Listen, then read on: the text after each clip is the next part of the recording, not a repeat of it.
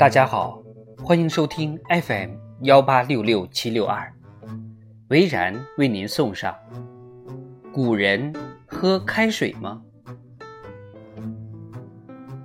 中国人有喝开水的习惯，可是你知道吗？大家随手可得的开水，对古人来说却是奢侈品。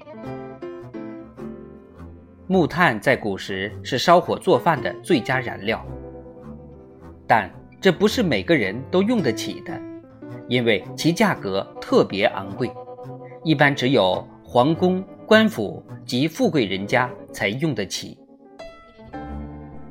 自古，宫廷和政府部门都有公炭制度保障，唐朝的木炭使，元朝的柴炭局，明朝的西辛司。清朝的柴炭处等，均下辖柴炭厂、山林及专属的樵夫，负责为宫廷和政府部门采办燃料、制作木炭，而普通老百姓绝对没有这样的待遇。要想用木炭来烧火做饭，那简直是不可想象的。煤进入日常生活，始建于北宋的东京汴梁，当时称为石炭。那个时期的煤由政府实施管控，统一售卖。比如，宋徽宗时期，官卖石炭增二十余场，朝廷大获其利。这种专卖政策往往导致煤价高昂，民众无法购煤用于生活。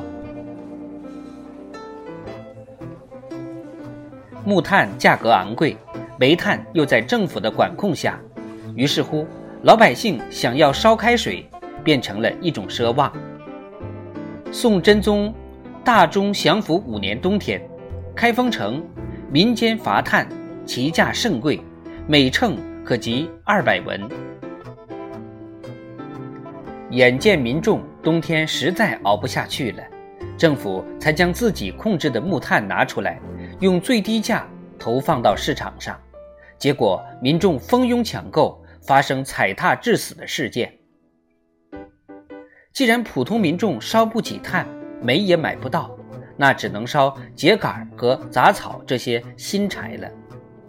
遗憾的是，新柴虽然是很低端的烧火燃料，缺少新柴却是古人的生活常态。比如，唐武宗时期。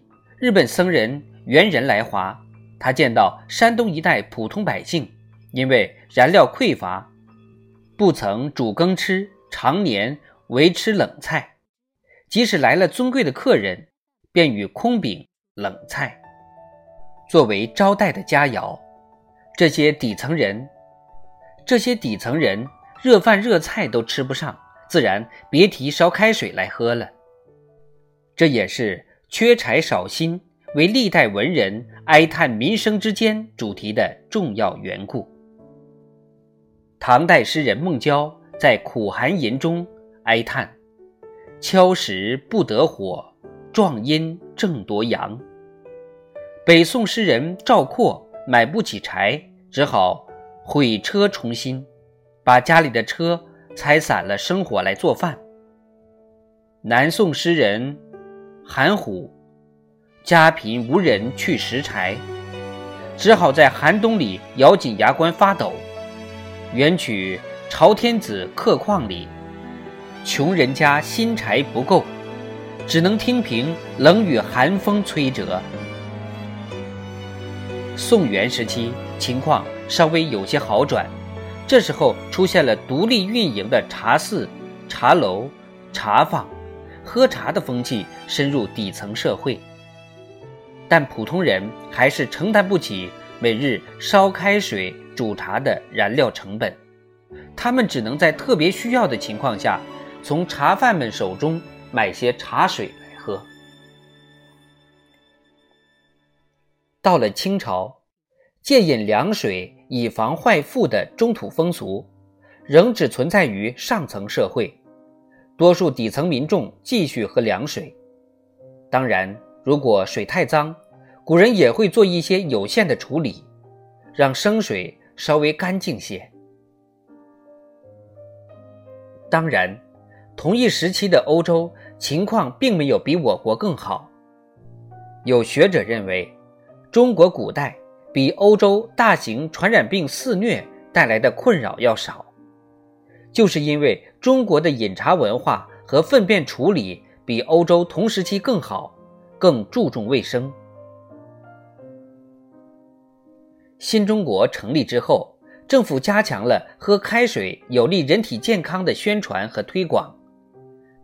中央爱国卫生运动委员会一再号召，要反复教育群众喝开水和消过毒的水，不喝生水。各种官方编纂的农村卫生员课本也一致要求，卫生员应当积极宣传喝开水的好处。带动群众养成喝开水的好习惯，至此，热开水才走进了寻常百姓家。